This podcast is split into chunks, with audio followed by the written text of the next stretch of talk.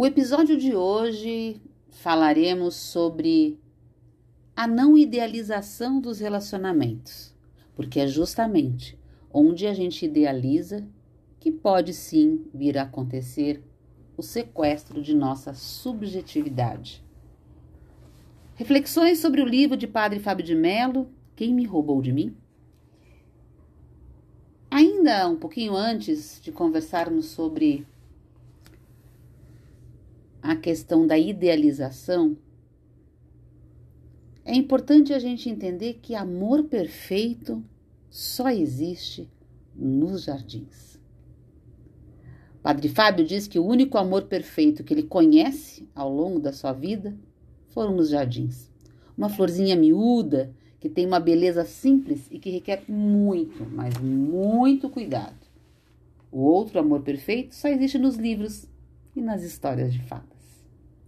O mito do amor romântico parece fortalecer nas culturas o desejo que o ser humano tem de encontrar, no seu mundo exterior, a solução para as suas imperfeições. Ele diz ainda que parece quase uma camuflagem, Desejosos de curar as consequências de nossas precariedades, passamos a buscar nas coisas, nas pessoas e nas situações o remédio que sanaria as nossas incompletudes. Olha que interessante. Ao invés de a gente buscar se conhecer para ser melhor para a gente, para se amar mais, e aí então amar as pessoas, a vida como ela deve ser amada e respeitada, não. A gente fica procurando no outro um complemento, um remédio, uma solução.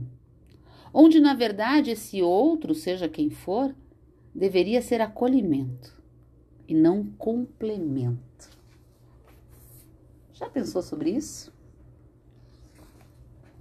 Mas ele segue falando então sobre os, como é que a gente supera essas idealizações. Idealizar é sempre muito perigoso. Eu sempre falo nas mentorias para as minhas mentoradas que quando a gente endeusa pessoas, marcas, relacionamentos, empresas, quando a gente se endeusa, a gente cria padrões de idealizações que nos custam muito, muito caro. Ou seja, as idealizações são perigosas. Ideal é tudo aquilo que compõe o objeto de nossa mais alta aspiração. O ideal pode ser muito benéfico na vida humana porque ele movimenta a gente o tempo todo, evitando que a gente fique parado. Nos tira, de uma certa forma, daquela dita, né, zona de conforto mas ele pode se tornar também nocivo. No momento em que ele possibilita que a vida real, a nossa vida, fixando a pessoa em projetos de perfeições inatingíveis e idealizações impossíveis. Ou seja, a gente deixa de olhar para a gente e começa só a olhar para esse outro. É, talvez idealização perigosa a gente está vivendo hoje nas redes sociais. Vamos lá, por que, que muitas vezes, ao invés de você curtir, compartilhar é, conteúdos de pessoas que são próximas a você, que falam tanto ao seu coração, à sua mente. Muitas vezes lhe dão dicas técnicas muito preciosas. Você prefere curtir uma pessoa e compartilhar, inclusive, repostar um pensamento de alguém que você não conhece, certamente nem vai conhecer pessoalmente que está nesse plano das redes sociais. Muitas vezes é porque a gente idealiza essas pessoas. Nossa, ela chegou no sucesso, ela conquistou, ela isso, ela aquilo. Então você fica naquele endeusamento naquele lugar.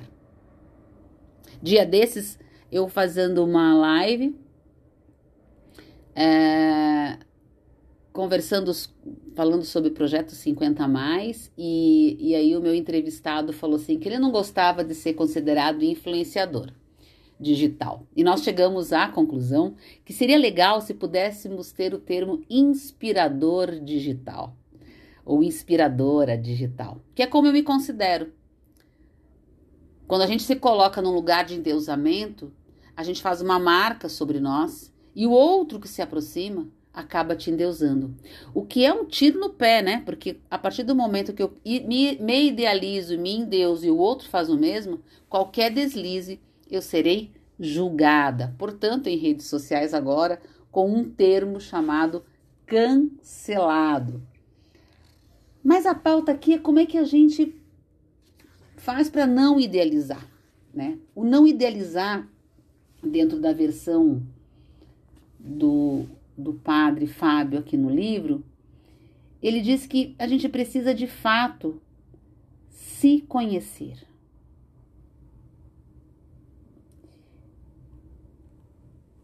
Se conhecer para conhecer o outro. Não criar expectativas, mas planejar coisas que façam sentido de fato para os dois. É lógico que num relacionamento se abre mão muitas vezes. Mas o abrir mão, entendendo que eu suportarei aquilo que eu estou cedendo naquele momento para o outro, por um objetivo comum, não vai trazer sofrimento. Agora, se eu faço aquilo contradizendo aquilo que eu acredito, fazendo única e exclusivamente porque há um endeusamento desta relação, e me colocando num lugar de que agradarei a qualquer preço e me desagradarei a qualquer preço, em algum momento esse relacionamento irá para o ralo. E aí acontece então o roubo da nossa subjetividade, que é a pauta desse podcast. Não podemos esquecer que o fato da gente se conhecer, o fato da gente se permitir a esse autoconhecimento é o que faz com que a gente se liberte dessas relações que são tão tóxicas e que muitas vezes, talvez, a gente possa até reproduzi-las, nós sermos aquele que está trazendo o outro para o cativeiro. Já parou para pensar nisso? O autor do livro encerra dizendo: é hora de reação. A provocação foi feita. Neste mundo de sequestrados e sequestradores, há sempre um detalhe da história que nos toca. Ou porque promovemos o sequestro de alguém, ou porque estamos vivendo os lamentos de um cativeiro em que fomos colocados, ou porque simplesmente descobrimos que há aplicações desse texto em nossa vida. Não importa onde estamos, o que importa é aonde podemos chegar.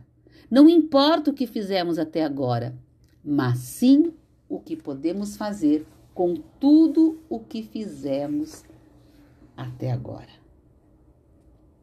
Seja quais forem as respostas que surgirem para você, a partir do momento que você reconhece que esteve ou está nesse jogo do sequestro da sua subjetividade, não tenha medo delas.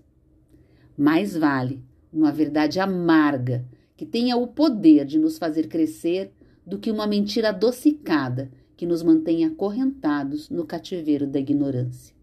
Hoje é dia. É dia de se resgatar. A porta está aberta. Agora é só você sair. E ele encerra com uma frase muito linda e que eu deixo para você refletir e pensar o que você vem fazendo das suas relações e nas relações que você já esteve? Será que você vem reproduzindo esses cativeiros?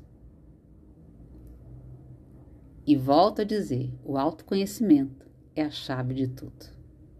E a frase é: Eu procuro por mim, tal qual o artesão procura sua arte, escondida nos excessos de matéria bruta de seu mármore.